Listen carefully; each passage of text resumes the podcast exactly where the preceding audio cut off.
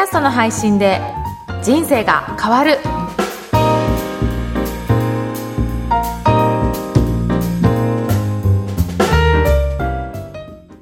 こんにちは、小ラボの岡田です。こんにちは上田です。岡田さん今日もよろしくお願いします。よろしくお願いします。今日はテーマは何にしましょうか？今日は、ポッドキャストの番組が、はい。エピソードが更新されないというような質問を受けたので、えそのことについてちょっとお話ししようかなと思います。はいはい。あの、ポッドキャストってう、ん。エピソードを公開すると、はい。普通はすぐ出てくるんですけど、うん。なかなか出てこないなっていう経験あります、上田さん。私なんかアップしてうん。はい。確認は一応するんですけど、はい。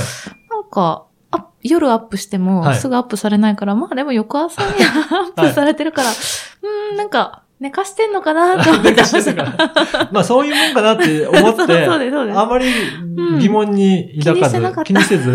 でも、すぐじゃないですよね。確かにすぐじゃないです。あれ実はう、ん。すぐなる画面と、はい。っすぐにならない画面があるんですよ。てことはすぐになってる場所があるってあるんですよ、え実は。はい。あの、皆さん、たまにあの、はい URL をはいはい伝えてもらったときに、うんその URL をアクセスしてはい開くと、あ自分のポッドキャストだったり、うん聞きたい人のポッドキャスト番組出てくると思うんですね。はい。あれは、ストアと言われる、はい。まあ一般的な人がうん検索とかして見つかる時の画面なんですね。うん。うんで、もう一つ、はい。よく購読ボタンを押して登録してくださいって言うじゃないですか。はいはいで、購読してはい登録されたあの番組は、うんライブラリーという自分の登録した番組が一覧が出てくる。そんな画面ありますよね。ありますね。はい。そちら側があるんですけど、はいはいそれって仕組みが実は違うんですよ。へえ。うん。で、はい。ライブラリーの方には、はいすぐにはいお知らせ、通知が来て、はい。配信した直後から聞けるんですよね。あ、あそうなんですね。はい。だからライブラリーかはいら番組を探してはい更新すると、はい。すぐ聞けます、実は。ええ私なんかアップしても、はいなかなかそのアップ、ね、あの、画面上には出てこないので、まあ翌朝にはで、翌朝になっってれば出てきますよね。出てきてて、で、まあ、アップされてないけど、うん岡田さんうんの声ラボのホームページにアップされてるので、そこホームページを見ればね。そうなんです見えますもんだね。からまあ、あの、いくつかあるうちの 一つだから、いいかなと思ったんですけど、そうじゃなくて、はいよく詳しくページの中を見ると、はいもうすでにアップされているんですそうね。なんですよ。なるほど。はい。あのーストアの方はもう番組数がすごい数あるじゃないですか。はいはいそれを全部その瞬間瞬間に出していこうと思うとすごく大変なので、はいあれって順番にやってるんです、更新を。はだあ。何時間かかけてゆっくりと更新をしていくので、はいはいだからあの、公開直後に出てこない場合があるんですね。だから、半日ぐらいかけてうん、とか、数時間かけてうん。アップされることもあるので、あれって実はすぐに見えない場合がありますね。でも、購読者っていうと自分の登録しているチャンネル数って決まってるので、はい。そこだけの更新っていうのはすぐ比較的早くできますので、もしはい、例えば、ね、えーこのポッドキャストの配信で人生が変わるというのは、はい。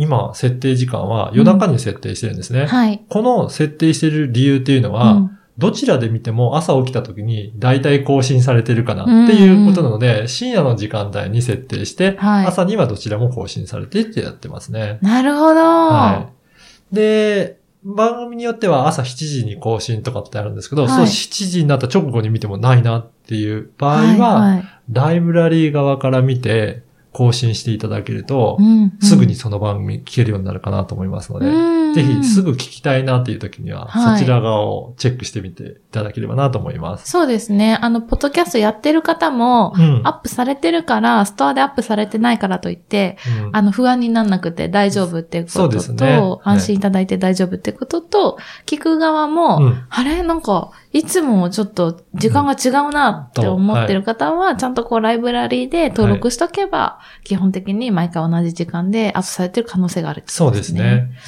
なるほだからそういった意味でも、あの、聞く側にとっても、その、購読を押して、登録しておくとそういうふうに、早く更新されて聞くことができるので、うんまあそういったメリットもありますので、ぜど。ひ、うんね、購読していただければなと思います。うんうんうんそうですね。うん。はい。はい。ぜひお願いします。はい。それでは、今日はね、実際にあの、たくさんいただいた質問の中から岡田さんに答えていただいたということで、はい、今日は番組が更新されないについてご紹介しました。